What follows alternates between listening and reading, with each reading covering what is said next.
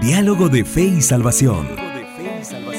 Un espacio para abordar temas controversiales ante cuestionamientos en relación a la verdad de Dios desde una perspectiva bíblica y teológica. Con ustedes, Carlos Vidal y Eddie Osorio. Diálogo de Fe y Salvación. Queridos hermanos, bienvenidos a su programa Diálogo de Fe y Salvación. Hoy, por la misericordia del Señor, en una edición más de Diálogo de Fe y Salvación, para poder acercarnos desde una perspectiva bíblica y teológica a temas importantes para nuestro crecer en Cristo Jesús. Y hoy, pues continuamos con nuestra serie cambios profundos y ya como ustedes pues se dan cuenta, me acompañan los pastores Eddie Osorio y nuestro hermano Eric Irías, un programa más. Hermano Eric, bienvenido, bienvenido. ¿Cómo está usted? Bien, bien, gracias a Dios, todo bien. Aprovechando estar acá y muy feliz de acompañarlos. Gracias, gracias. Por cierto, no olvidaba un dato específico. Estaba haciendo cuentas, pastor. Eh, contarles, nuestro hermano Eric, sí dijimos pastor en eh, Calvary Chapel, Montana. Montana. Pero hermano Eric es costarricense. Correcto, sí. Joven costarricense, joven aún, ¿verdad? Sí, sí, bastante. Entonces, bienvenido, mi hermano, y qué bueno que hoy nos acompaña otra vez en otra edición más de Diálogo de Fe y Salvación. Hermano Eddie, Así ¿cómo está es. usted? Contento, emocionado de poder estar una vez más aquí en Diálogo de Fe y Salvación para otro diálogo, otra conversación que pues como siempre, ¿no? Esperamos que el Señor nos guíe, que... Desafío, eh, exacto, que... Y pues la confrontación que siempre ha estado desde el principio en la serie, que... Este, que también este siga, ¿no? libro nos tiene algo afligidos, ¿no? O sea, exacto. Confrontados. No, y qué bonito. Sí. Qué bonito porque creo que nos lleva a analizarnos. Sí, yo pienso eso- que... Eso es lo eh, lindo de todo sí, esto. Estaba pensando sobre, estaba pensando sobre eso y pienso que lo importante es que nosotros podamos mantener los pies sobre la tierra y pienso que el libro es lo que hace, ¿no? Lo baja uno. Miren, mucha, qué lindo que hay una conclusión específica que yo saco de todo esto. Bueno, una de las primeras conclusiones que al final vamos a estar observándolas, ¿no? Pero qué lindo es que al observar el estado y el diseño del hombre, el estado, sí, y, y- y esa, y esa desviación que el hombre tuvo por causa del pecado, eh, eh, nos lleva a la conclusión que todo esto, todo el reino se trata de él. De él. Exacto. Sí, Se trata de él, no él es el grande, él nosotros. es el que lo merece todo. Sí, no o sea, nosotros. todo apunta hacia él. O Exacto. sea, a- aún nuestros. eh, nuestros. No sé si llamarle éxitos. Yo creo que no. nue- nuestras buenas formas de hacer las cosas apuntan a él. Y aún nuestro descharro apunta también a él. Exacto. Solideo él. Gloria. Solideo Gloria. Sí. Buen, bu- buen punto, ¿no? Mayor realce, ¿no? A esa frase. Correcto. Frase de la, de la, de la. Bueno, frase que fue, pues. Exaltada en la reforma, pero Así que en es. realidad es, es un tema bíblico. Siempre debe Tenemos que aplicarlo siempre en De- ex- Exactamente. Correcto. Entonces, hoy Diálogo de Fe y Salvación y nos convoca un tema fundamental. Continuamos con la parte 2 que iniciamos el programa anterior. Así sí, es. el diseño del corazón. Así es. Parte 2. Y hablamos acerca de cómo ese diseño específico pues nos muestra algunos detalles que nos sorprenden. Exacto. El corazón por naturaleza, por diseño, tiene necesidades. Fuimos creados adora- adoradores.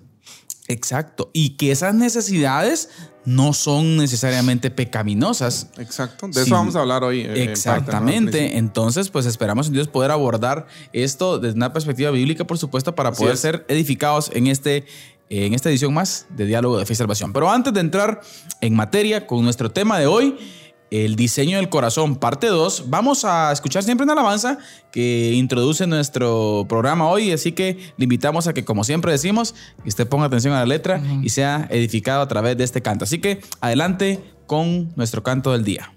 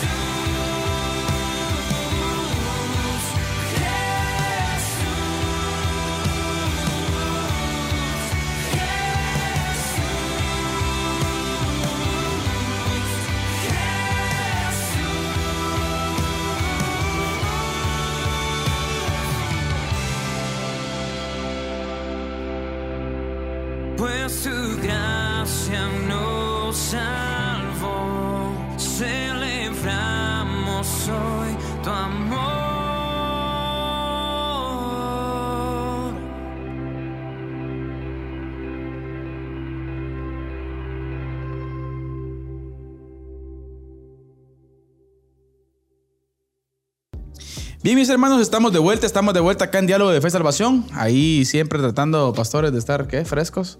Frescos como una lechuga, dicen por ahí, ¿verdad? Y dialogar, dialogar, dialogar eh, y poder soltarnos y poder hablar de ese tema tan bonito, tan bonito. Hermano Eddie, nos introduce, por favor, con una base bíblica. Así es, estamos en Isaías capítulo 55, versículo 1 y 2, eh, que es una invitación de las más gráficas, podríamos decir, de toda la Biblia. Todos los sedientos, venid a las aguas, y los que no tenéis dinero, venid, comprad y comed. Venid, comprad vino y leche, sin dinero y sin costo alguno. ¿Por qué gastáis dinero en lo que no es pan y vuestro salario en lo que no sacia? Escuchadme atentamente y comed lo que es bueno, y se, se deleitará vuestra alma en la abundancia. Exagerado. Qué maravilloso. O sea, lo que, Exacto. lo que hablamos. eh, y tal vez vamos a ser un poco repetitivos ahorita al principio para re- recordar un poquito correcto. lo que hablamos el, el programa anterior. Cómo Dios en su maravillosa eh, supremacía, en su, en su eh, soberanía, nos diseña. O sea, diseña el corazón, pero aún en ese diseño, Él lo diseña, valga la redundancia, con necesidades. Exacto. ¿Sí?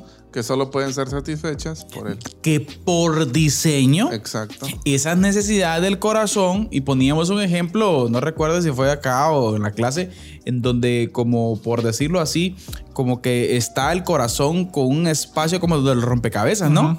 Y que está que ese rompecabezas solo puede ser, ese espacio puede ser llenado con Por el Dios. Señor. Sí. Y bueno, y también esa parte, haciendo analogía al rompecabezas, muchas veces queremos agarrar otra pieza, otro rompecabezas, Exacto. y a No, no, punta no. de martillazos tratar de meterlo y sabemos que no calza bien y nos va a lastimar y Entonces- no funciona. No va a funcionar. Es un punto bien importante, queridos hermanos, entender esto. Dios nos diseña con necesidades. Así es. pero con necesidades que solamente el mismo diseño Correcto. nos dice a través de su palabra que pueden ser llenos con él. Y cuando nuestra necesidad, ahorita estoy pensando en esto, cómo el Señor es tan bueno con nosotros que, que en la satisfacción de esas necesidades es donde nosotros encontramos significado. Exacto. O sea, podemos buscar nosotros aceptación, aprobación, cualquier otra cosa fuera de Dios y lo que vamos a encontrar va a ser martillazos, como dijo Eric, ¿no? Exacto. Entonces, qué importante es darnos cuenta que, que ese ir al Señor no es porque simplemente Dios sea un Dios caprichoso y que así quería que a Él corriéramos siempre. ¿verdad? Sino que eh, es ahí donde nuestra alma, nuestro corazón encuentra significado y podríamos decir que es lo más sublime que nosotros podemos alcanzar como seres humanos. Y lo lindo de todo esto, hermanos, es de que Dios no solo no condena la Exacto. sed del alma, Correcto. sino que nos invita a, A llenarla. llenarla, Exacto. ¿sí? A través de él. Correcto. Y que ese es que ese es el punto, hombre. Y que ese, esa llenura, hablemos de esa llenura de la necesidad del corazón, sí, que es a través de él, es un beneficio más. O sea, rendirle gloria a él implica en cierta forma bendición. Bendición para mí. Correcto. Bendición para mí. Sí, eh, sí, eh, volviendo al tema del rompecabezas, ¿no? Que usted Ajá. mencionaba, eh, San Agustín, nos has hecho para ti y nuestro corazón no haya reposo hasta que te encuentra a ti. Es una frase de Agustín de Hipona. Y, y qué importante es darnos cuenta que es tan cierto, ¿no? Nos has hecho para ti y nuestro corazón no haya reposo hasta que te encuentra a ti. Y es cierto. Buen punto. Y hay que, hay que remarcar esa frase, pastor. El Señor nos ha hecho para Él. Exacto. Es que miren, pe, y aquí es, un- es- es- es algo bien importante de cómo nuestra cosmovisión debe cambiar. Porque el humano se cree, creo, es soberano Exacto. y Dueño dueño, de de, sus propias. Su propio destino, su De propia su vida. propia, exacto, de su propio destino, su propia vida, cuando ha sido diseñado para Dios. Exacto. Es- Eso quiere decir que el no estar en Dios es como rebelarse, ¿no? Es que Ante Dios. y ahí está el problema. Exacto. No, y en, y en esta sociedad ahora es muy común, de hecho, bueno, todas estas ideologías y teologías de que, no, te- ideologías pri- pri- son primordialmente, que dicen, no, es que usted puede por usted mismo, usted, usted es un Quiere vencedor. encontrar la felicidad y se búscala dentro de ti Inclu- mismo. Inclusive hay libros que, que- que se llaman cristianos, que dicen, Exacto. busca al gigante que está dentro tuyo, saca tóxico. todo eso, tú puedes. Y bueno, yo mencionaba eh, uno de estos días también unos temas de unos influencers que igual a- te animan a, a- a- a creer en vos y, y realmente el evangelio les dice, vos no sos nada, bien, a ti mismo y Eh, ah, usted me quitó las palabras de la boca. Yo iba a citar precisamente eh, Marcos 8, ¿no? Sí. Si alguno quiere venir en pos de mí, Marcos 8:34. o sea, niéguese a sí mismo. Tómame su. O sea, es el evangelio va en contra de todas estas posturas positivistas. y es el llamado inicial ese al evangelio.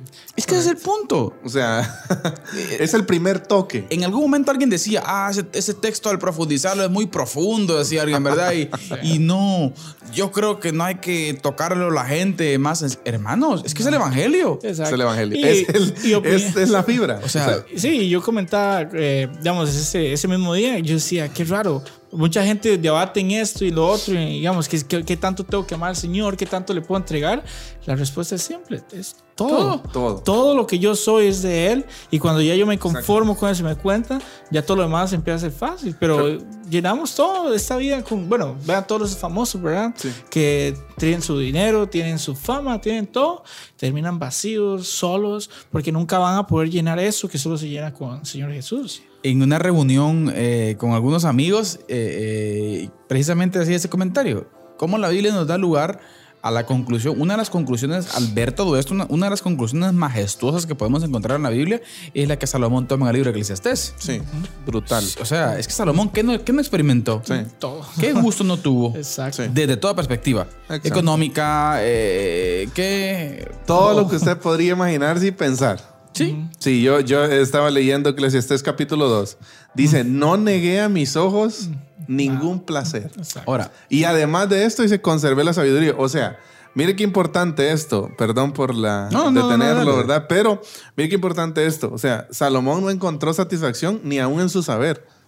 o sea, ni aún en su conocimiento, que era un rey sabio, ¿no? El Señor le había dado sabiduría, porque eso fue lo que él pidió, ¿no? Entonces el Señor lo había dotado, lo había capacitado, pero ni aún en eso.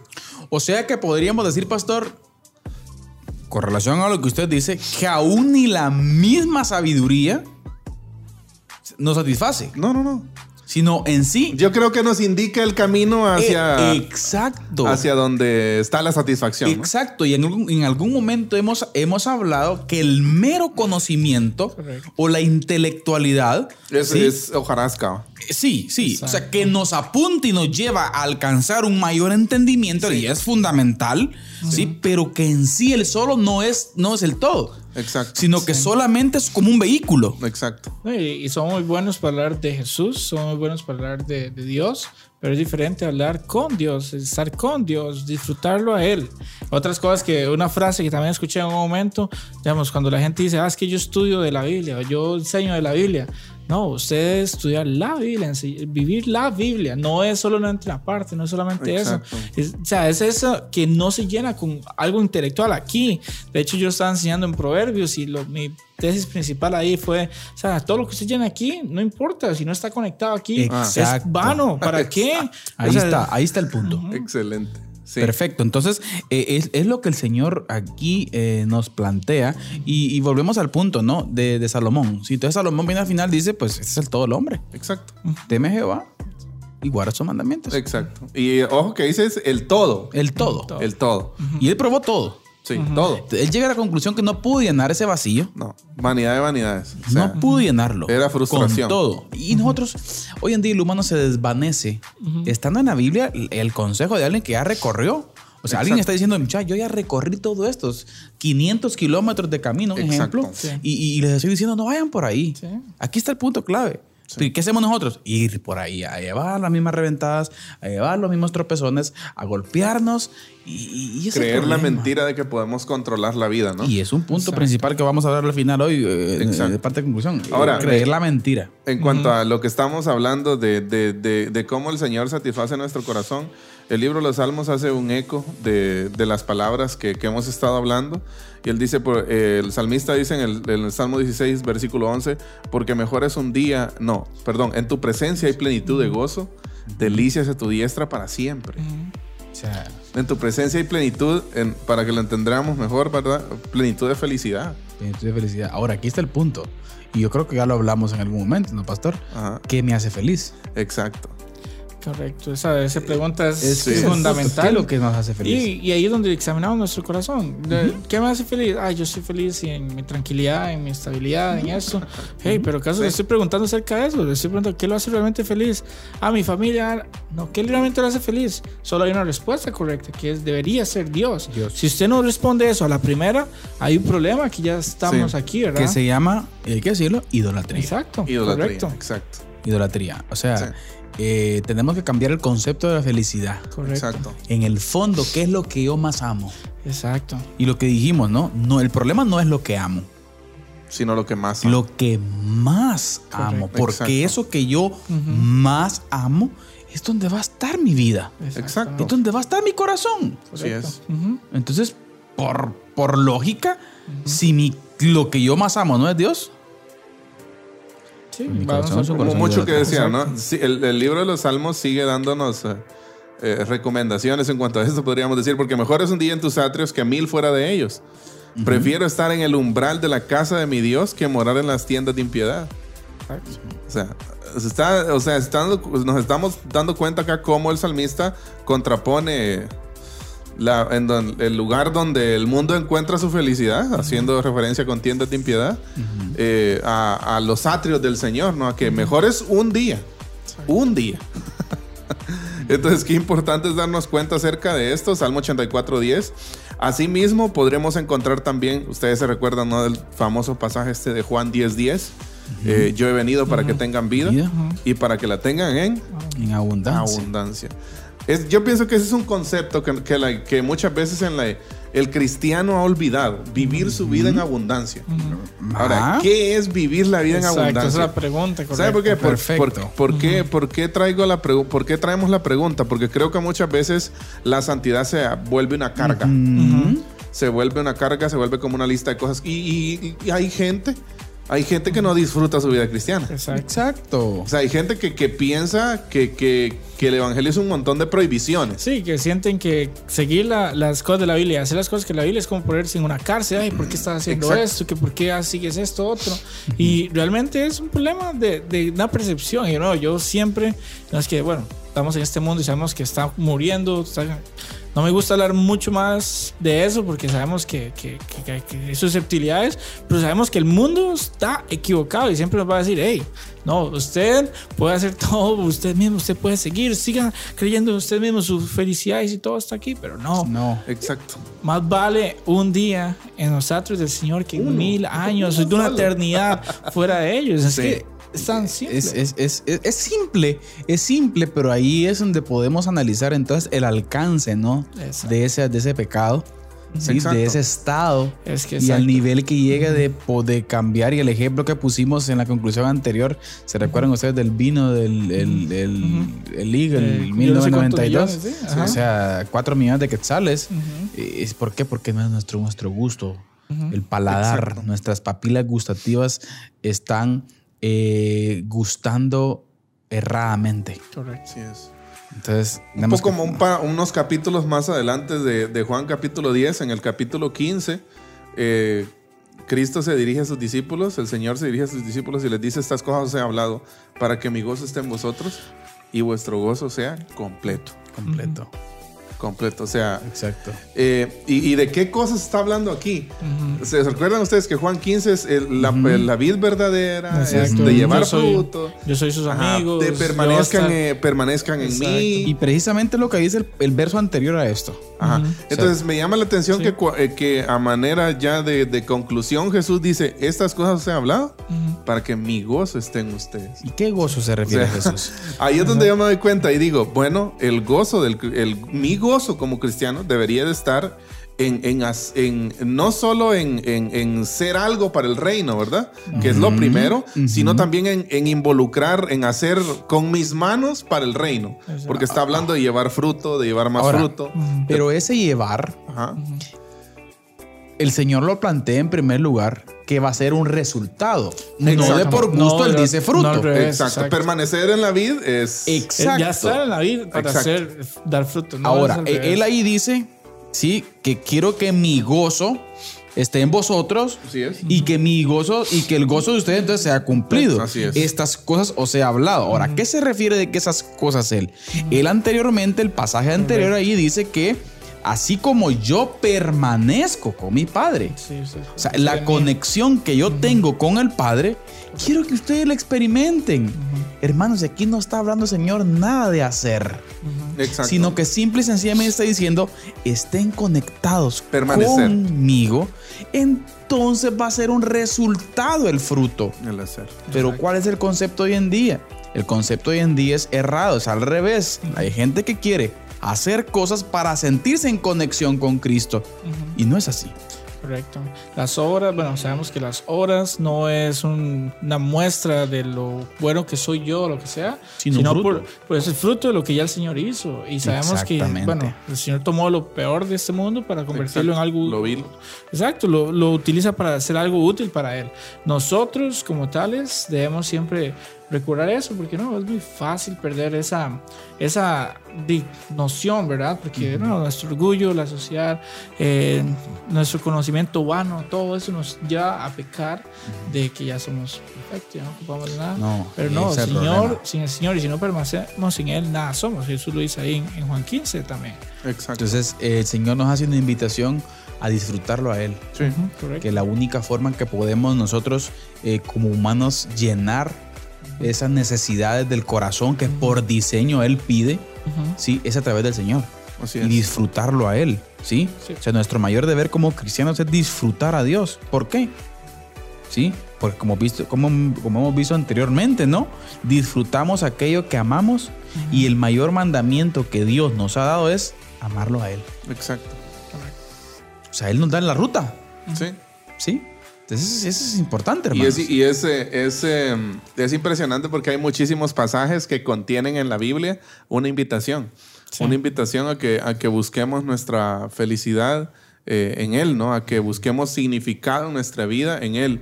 Y es que me llamaba algo mucho la atención en estos días. eh, leía un, un- un devocional de, de Paul David Tripp. Y él dice que, que y, y dijo algo bien cierto. Nosotros siempre estamos caminando en pos de algo por muy desdichada que parezca mundo, nuestra vida. todo el mundo camina en pos de algo. O sea, hay un punto de referencia que a usted lo mueve. Exacto. Exacto. Exacto. ¿Qué es eso? Ese es el punto. Ahí ¿Qué está el es? punto. Aún, mire, pe, mire qué interesante. Aún la gente que no hace nada, Exacto. no hace nada por un punto. por un punto Exacto. de referencia. Ajá, O sea, pues su comodidad. Porque va en pos de algo. Entonces, y, y me llama mucho la atención eso porque eh, Jesús quiere que Jesús quiere que nosotros tengamos en mente que Él es ese punto de referencia. Es que tremendo ¿Ya? ustedes. Por eso lindo. cuando él dice, y llamando a Marcos, volvemos a Marcos 8 otra vez, y llamando a las multitudes y a sus discípulos, dice, les dijo, si alguno quiere venir en pos de mí, o sea, está abriendo la puerta para que vayamos y caminemos en pos de él, o sea, que él sea ese, ese punto de referencia, ¿verdad? Y que es un punto de referencia el cual, es que, es que ahí es donde viene el punto, es un punto de referencia en el cual hay bendición. Exacto. El problema es que a qué le llamamos bendición. Exacto, que vemos Eh, nosotros como bueno. ¿Qué es lo que vemos como bueno? Y me llama la atención que en algún momento, fíjense, el apóstol Pedro, por ejemplo, se lo quiso reclamar al Señor. Y me encanta a mí cómo el apóstol Pedro le dice, Señor, y nosotros hemos dejado todo. Sí. Ah, hemos dejado padre. ¿Qué vamos a ganar, ¿Qué, va? qué, qué, qué? ¿Y nosotros qué? Les aseguro, Señor, que ninguno que haya dejado padre, madre, casa, hermano, todo lo que leí el Señor dice, ¿sí? No lo, lo va a recibir 100 veces Cien más. veces más.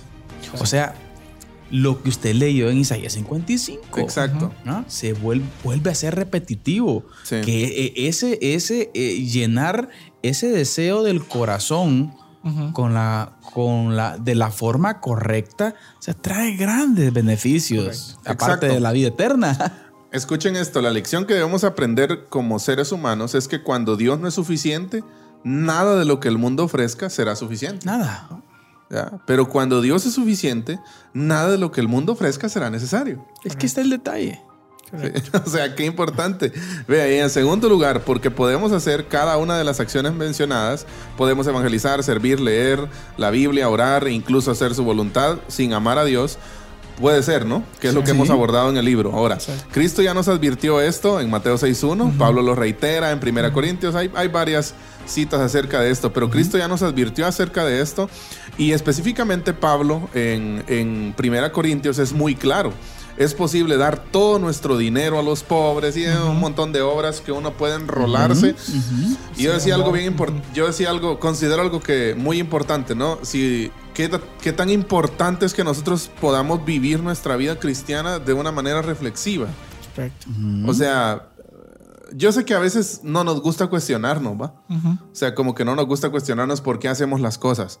Por ejemplo, un pastor tal vez no se pregunta por qué voy a predicar hoy. Exacto. Aunque debería preguntárselo, creo Ay, yo, ¿no? no. Sí. Por favor. ¿Por qué estamos aquí? Exacto. Sí, o sea, ¿por qué sí. sirvo? ¿Por qué estoy en esta iglesia? Exacto. ¿Por qué hago esto? ¿Ya? ¿Por qué? Exacto, y yo creo que en ese tipo de confrontación, en ese tipo de, de- de preguntas a nosotros mismos, es donde nosotros vamos sacando conclusiones muy claras y también nos sirve para acercarnos más, ¿no? Al propósito original de- del Señor y que todo no, y que no todo sea un solo activismo religioso y olvidándonos del Señor del, de, de la obra, ¿no?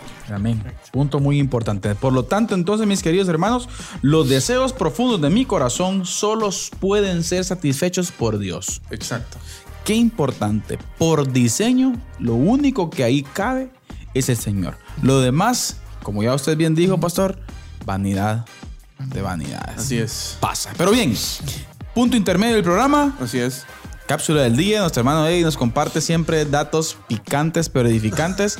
Así que, hermano Eddie, por favor, adelante con nuestra cápsula del día. Amén.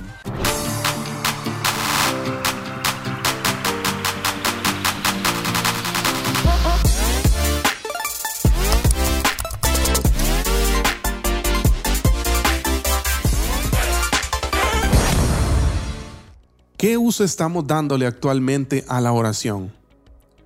Creo que en, ma- en mayor o menor medida todos tenemos un entendimiento básico de lo que es la oración, de lo clave, de lo importante que es la oración en nuestra vida como hijos del Señor, como iglesia.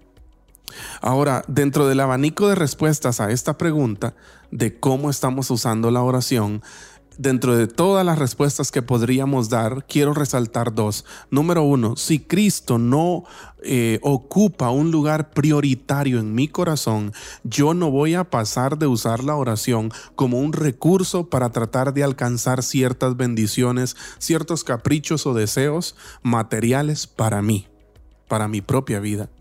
Voy a hacer, por decirlo así, un uso egoísta de la oración.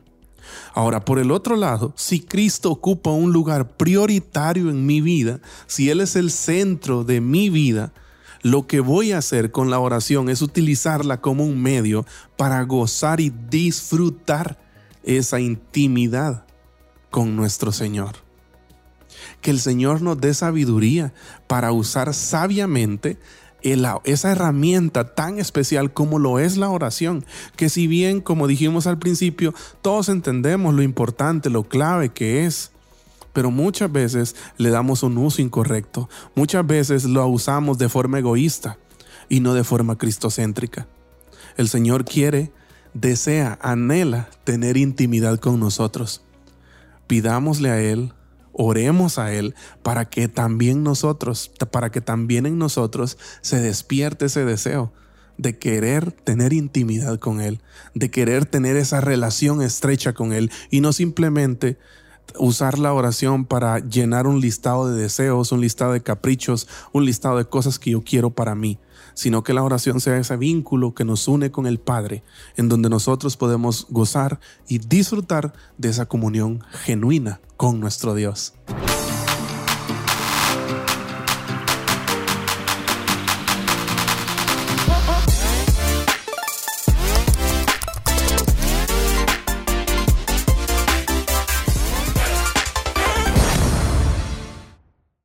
Bien, mis hermanos, estamos de vuelta, estamos de vuelta acá en Diálogo de Fe y Salvación. Por cierto, queremos enviar un saludo muy especial, hermano Eddie, Ajá. a toda nuestra audiencia, Sí, televidencia, sí un saludo muy especial a todos los hermanos que nos ven a través de Amigos TV, Exacto. a través de Radio Cultural Amigos y toda la plataforma de podcasts. Exacto, Spotify. Entonces, eh, vamos a pedirle hermano Podcast. Eric que pronuncie eh, es- es- es- Spotify, eh, ¿verdad?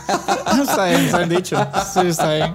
Entonces, eh, todas las plataformas de Exacto. las redes sociales, hermano Eddie. Sí, es- también, estamos en Facebook, en Instagram, en, en YouTube. Están todos los capítulos completos. Y exacto. además también hay varios eh, repris de los programas en Amigos TV. Y pues... Un saludo especial a todos. Exacto. Nos- nos- hay Saludos. Gracias por escucharnos siempre.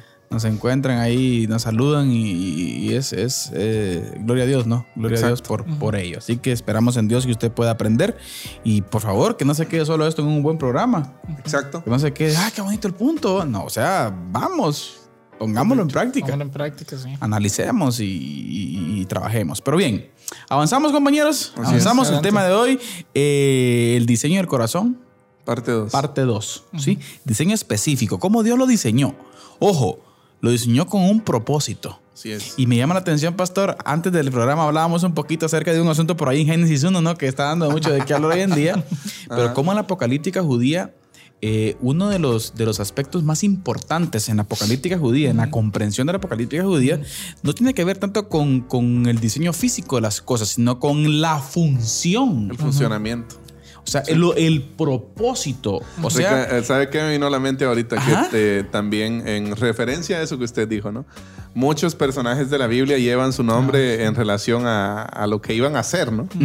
a, a cómo Dios los iba a usar también. O sea, exacto. O sea, para, para que nos entienda nuestra, nuestra, nuestra audiencia, o sea, eh, el- en la apocalíptica judía, o sea, cómo la cultura judía observaba las cosas, eh, eh, por ejemplo, si hablamos de, de- de- del el, el ser de estos aparatos electrónicos que tenemos aquí, o sea, no tiene nada que ver con, con ¿qué? el físico específico o la materia en específico de esta cosa que tenemos aquí enfrente, por ejemplo, sino el sentido principal es para qué fue hecha. Exacto. La función. Y se le da un realce a la función Exacto. más que al físico o más que al- a la materia en sí como tal, a lo concreto de la materia. Fíjese, y me llamó la atención mucho ese dato, porque eso cambia un poco, cambia mucho, ¿no? La Sí. interpretación. Ahora, esto viene y encaja perfectamente con lo que estamos hablando. Exacto. Cómo para el Señor es importante que el humano entienda en la función para la cual el corazón fue diseñado, pastor. ¿Sí? Y es bien interesante. Y, y el problema radica en que los deseos profundos de mi corazón no son en sí el problema. ¿Sí? Sino que el problema es cómo y dónde lo satisfago. Exacto. Y ahí es donde radica la situación que hoy en día tenemos desde Adán. Exacto, yo creo que es lo que, eh, lo, bueno, en, el- en la parte 1 de, de- de este, pro- de este tema, el diseño del corazón, vimos la parte acerca de, de Génesis, los primeros tres capítulos, ¿no? Y vimos de que Eva y Adán tenían, eh, Adán y Eva tenían necesidades profundas incluso antes, ¿verdad? Entonces, el, el problema no son los deseos, sino cómo busco llenarlos, Es ¿verdad? que ahí está el detalle. Entonces, eh, es querer, como Eric decía al principio, es querer como meter a la fuerza algo donde no cabe, ¿verdad? o sea, y qué importante es darnos cuenta de, porque sinceramente yo no lo había visto desde esa perspectiva. O sea, no había pensado en que mis necesidades profundas están desde antes de, de Génesis 3. Sí. Sí, están- Eh, Por están diseño, exactamente. Dios las puso ahí. Y ahora podríamos hacernos una pregunta y, y podríamos decir, ¿por qué el mundo está como está? Precisamente por eso. Por eso, porque el mundo está erróneamente Sí. buscando donde no es. Sí. No, inclusive, bueno, y, y también dentro de nuestra misma eh, comunidad cristiana a veces, bueno, sabemos y no, es- no, no es un secreto para nadie. Muchas veces sí decimos, sí, yo creo en Dios y Él está en todo, pero realmente es cierto, realmente estoy confiando en Él, eh, realmente estoy descansando en Él, que Él proveerá, que Él dará, y si tengo, estoy confiando que Él lo dio, o- ah, no, es que yo lo hice, yo soy mejor, ¿verdad? Entonces, de nuevo, es en la sociedad, pero también en nuestro corazón cristiano a veces Exacto. también falla. Sí. Exactamente. Sí. Sí, es que podría ser, hay, hay un concepto que, que yo siempre pienso sobre nosotros como cristianos, que muchas veces nosotros pensamos que un pecador no arrepentido necesita más gracia que nosotros. ¿no? Ay, no. Sí. O sea, yo- Así. Y, y necesitamos gracia del Oh, Señor sí, enorme sí. todos que yo creo que si queremos medirla, quizás la necesitamos más nosotros. Sí, sí. ¿Sabe por qué? Nosotros sabemos. Porque nosotros por lo menos hemos tenido acercamiento al texto y conocemos y entendemos algo acerca del Señor. Exacto. O sea, qué penoso, ¿no? Que lo conoces un poco y estás... Nos Sí. vivimos revelándonos. Mientras Sí. que aquel que está Ahora- cero entendimiento, pues... Sí.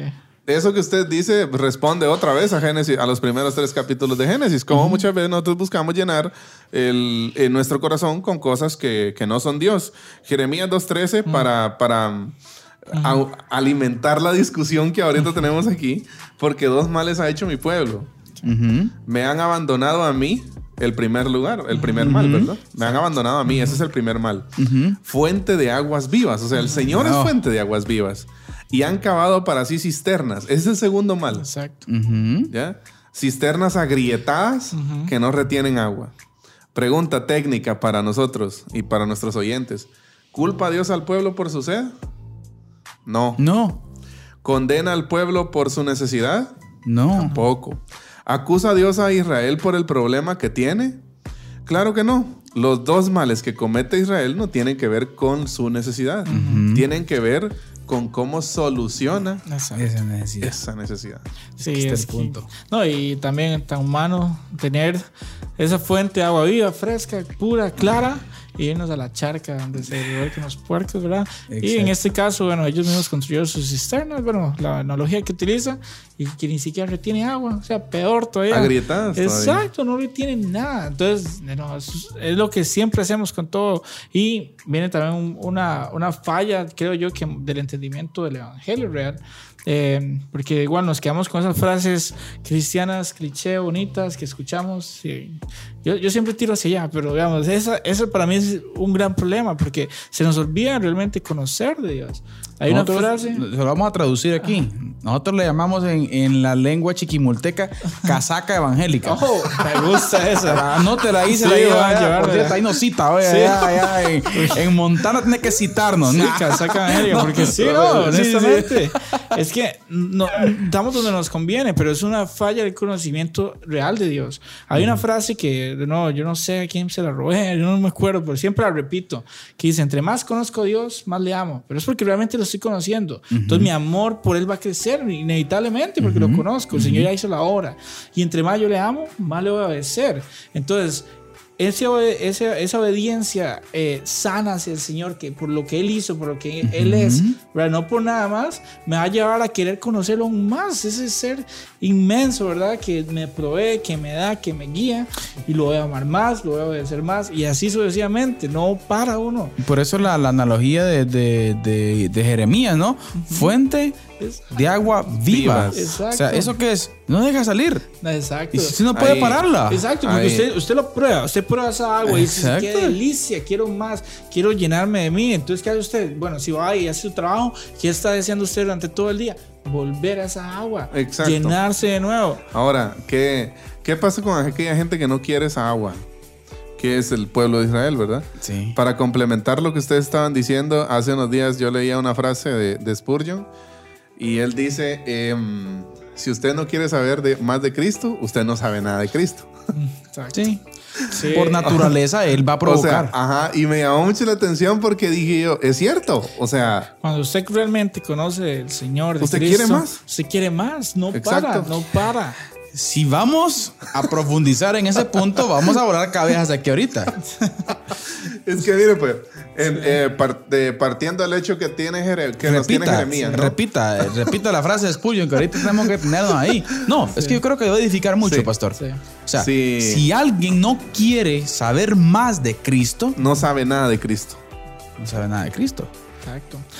Y, en- bueno, no sé también esas otras cosas, ideologías ahora que, eh, bueno, todo el tema de ideología de género y todo, que rechazan ese Dios supremo de amor, ¿verdad? Porque una parte que ellos conocen les ofende o ese tipo de cosas y al final al cabo se alejan, no quieren conocer más, pero es porque realmente no conocen a este Dios de amor, restaurador, que nos ama, que nos llena, que nos da todo lo que necesitamos. Igual pasa con cualquier otra persona, pasa con otros cristianos. Ah, no, ¿cómo es posible, Señor? ¿Cómo vas a permitir que me enferme? ¿Cómo vas a permitir que ya pierda mi trabajo?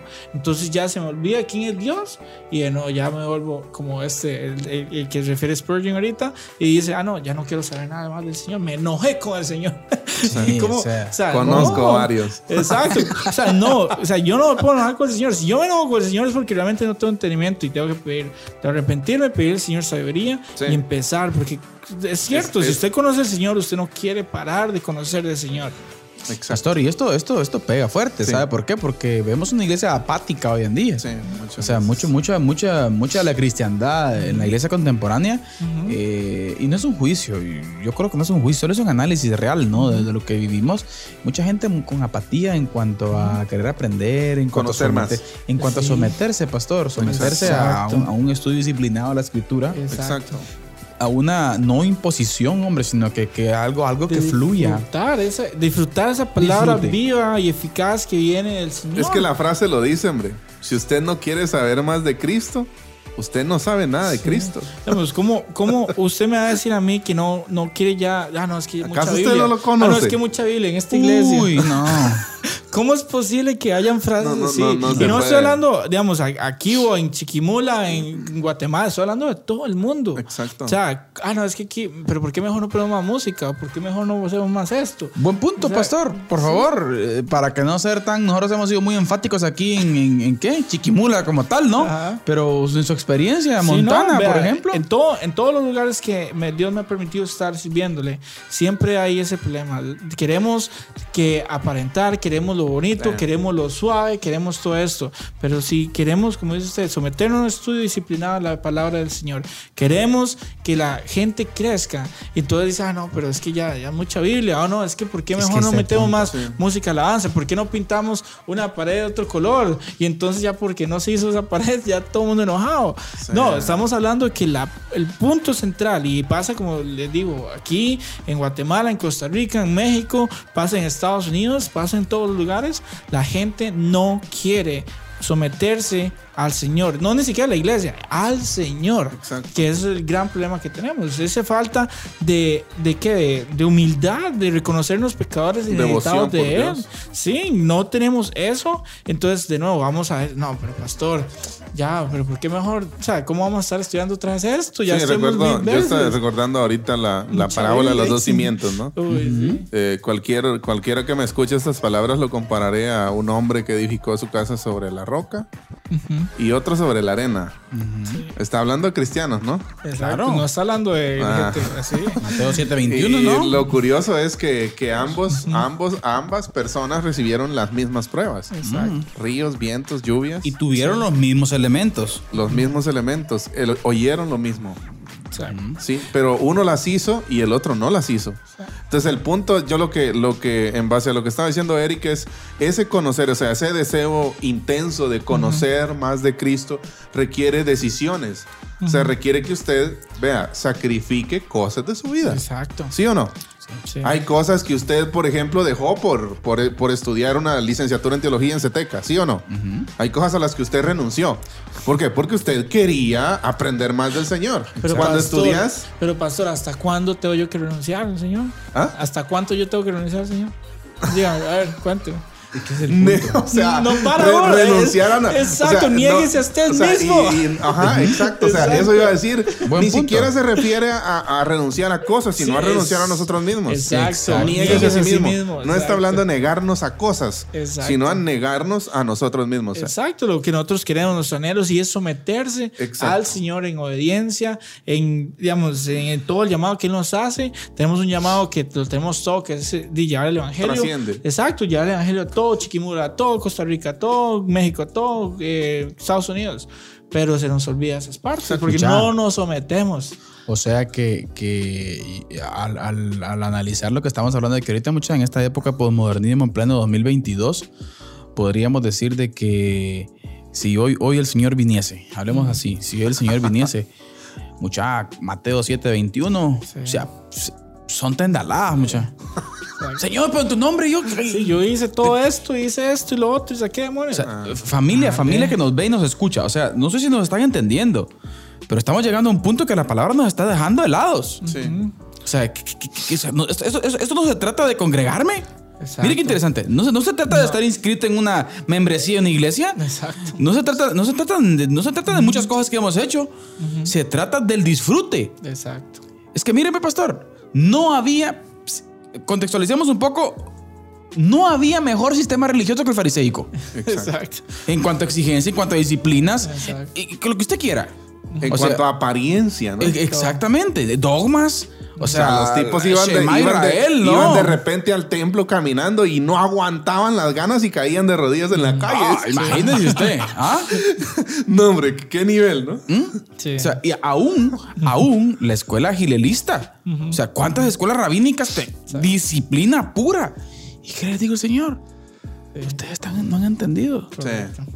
Y, y bueno, y también podemos refrescar todo eso o sea, si tienen tiempo después en las cartas que hace Jesús a las, a las iglesias en Apocalipsis. Léalas porque eso nos atañe a todos.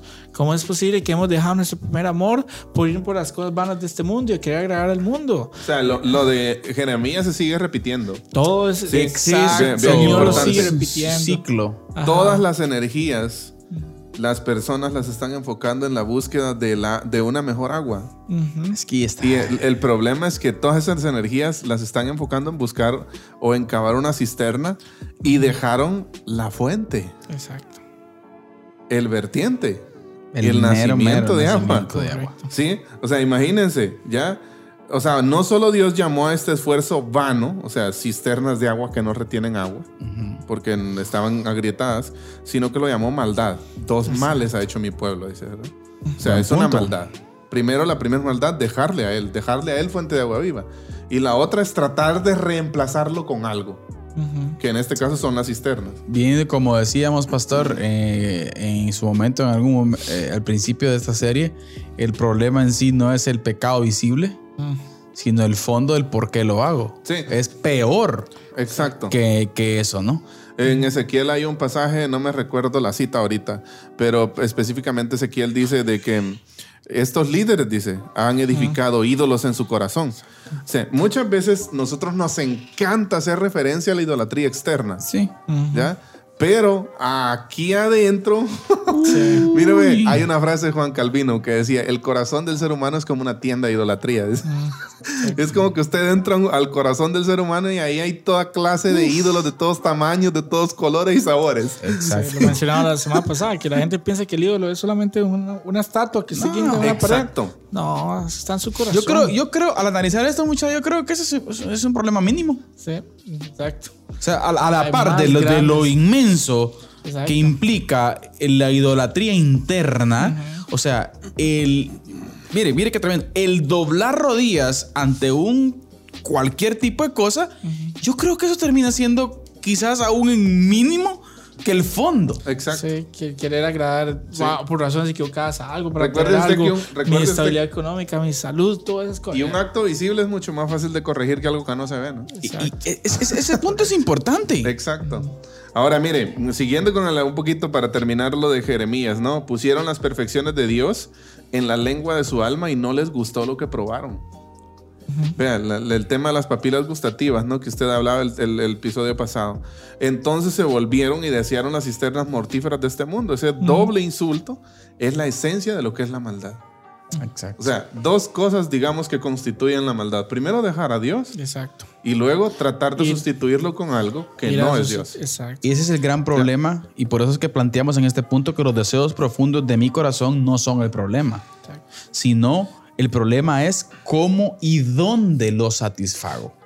Familia, qué importante ser sabios y entender esto, que el único que puede satisfacer nuestras necesidades del corazón, de nuestro ser, es el Señor. Así es. Solamente el Señor.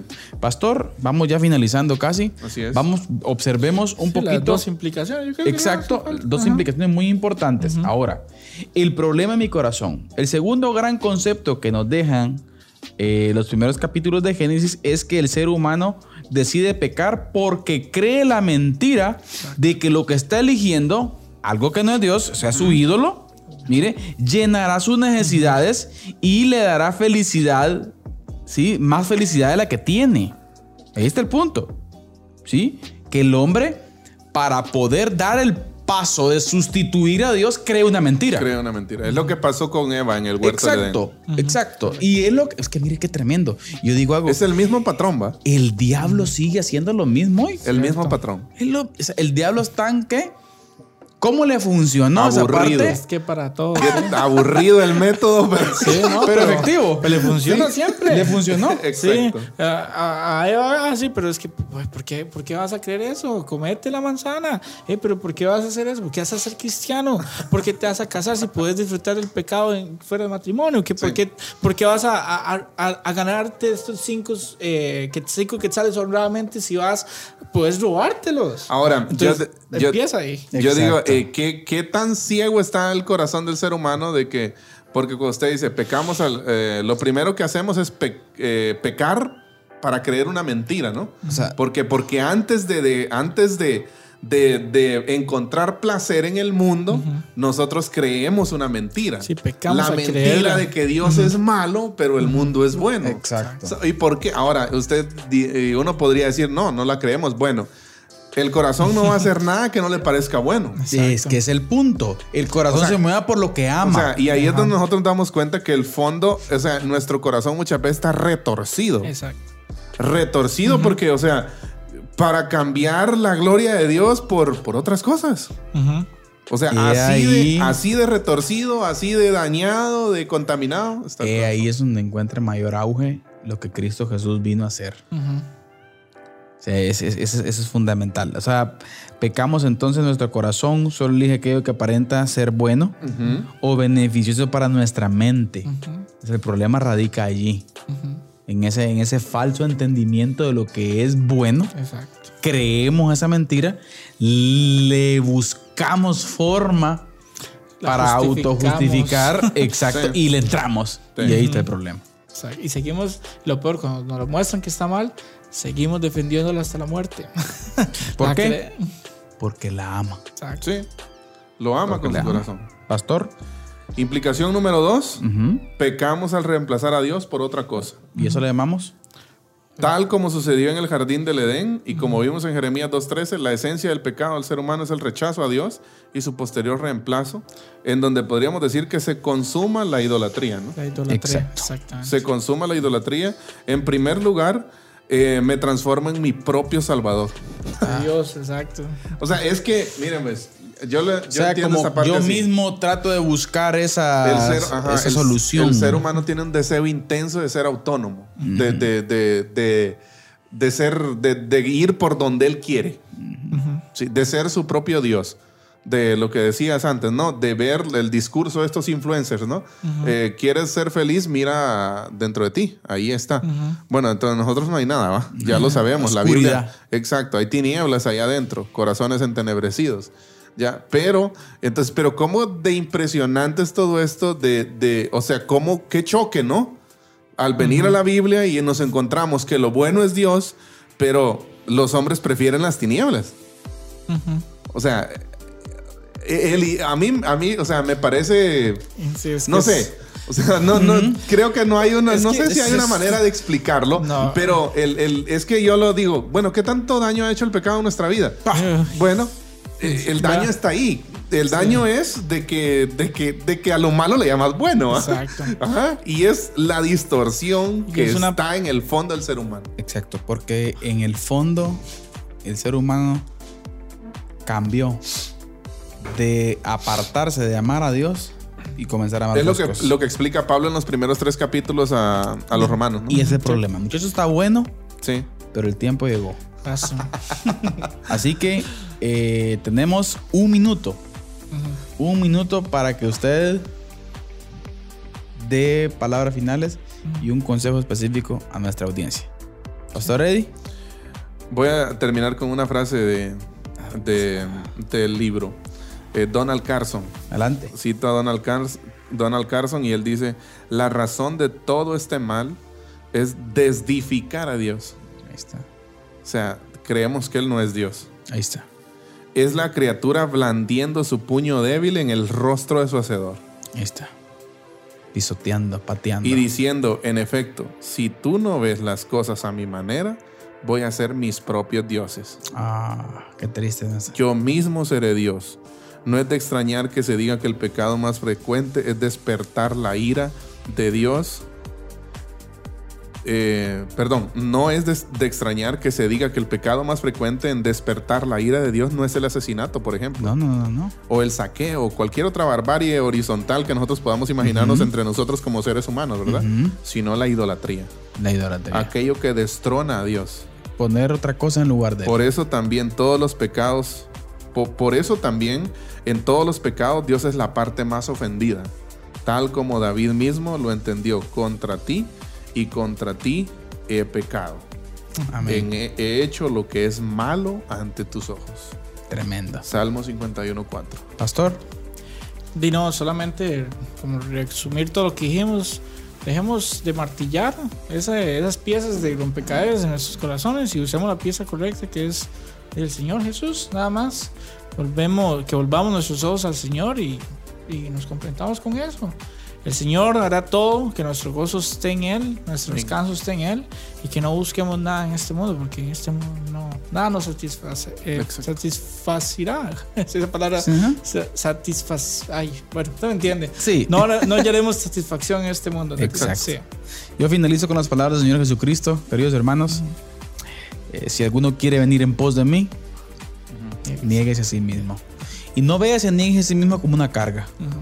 Porque si usted lo ve como una carga, si usted lo ve como algo que, que no quiere soltarlo, es porque aún no ama al Señor. Y ojo, que el negarnos a nosotros mismos no es un requisito para ser salvos, ¿verdad? Exacto. Sino es porque ya somos salvos. Amén. Entonces, eh, Dios nos guíe, Amén. Dios nos ayude a poder aprender a disfrutar a Dios. Amén. Porque solamente disfrutando a Dios es como podremos dar fruto. Amén. Que Dios nos guíe, Amén. que Dios los bendiga. Que Dios los bendiga, hermano Eric. Gracias por por compartir. No, estos dos gracias programas con nosotros. Buen viaje. Gracias. Y ya sabe que aquí les esperamos. Sí, esperamos volver Ven. pronto. Por Primero acá. Dios. Estamos, primero Dios, sí. Primero Dios. Así que, familia, que el Señor les bendiga. Gracias por haber estado con nosotros acá en Diálogo de Fe y Salvación. Esto fue eh, un episodio más. El diseño del corazón, parte 2. Así es. Así que gracias por estar con nosotros y recordándoles que la expresión más alta de alabanza y adoración a nuestro Dios es Es la obediencia. la obediencia. Que el Señor les bendiga. Amén. Esto fue Diálogo de Fe y Salvación. Esperamos que este programa haya sido de edificación para tu vida. Síguenos en nuestras redes sociales y encuentra nuestro contenido en YouTube, Spotify, Deezer, Apple Podcast, Radio Cultural Amigos y Amigos TV. Diálogo de Fe y Salvación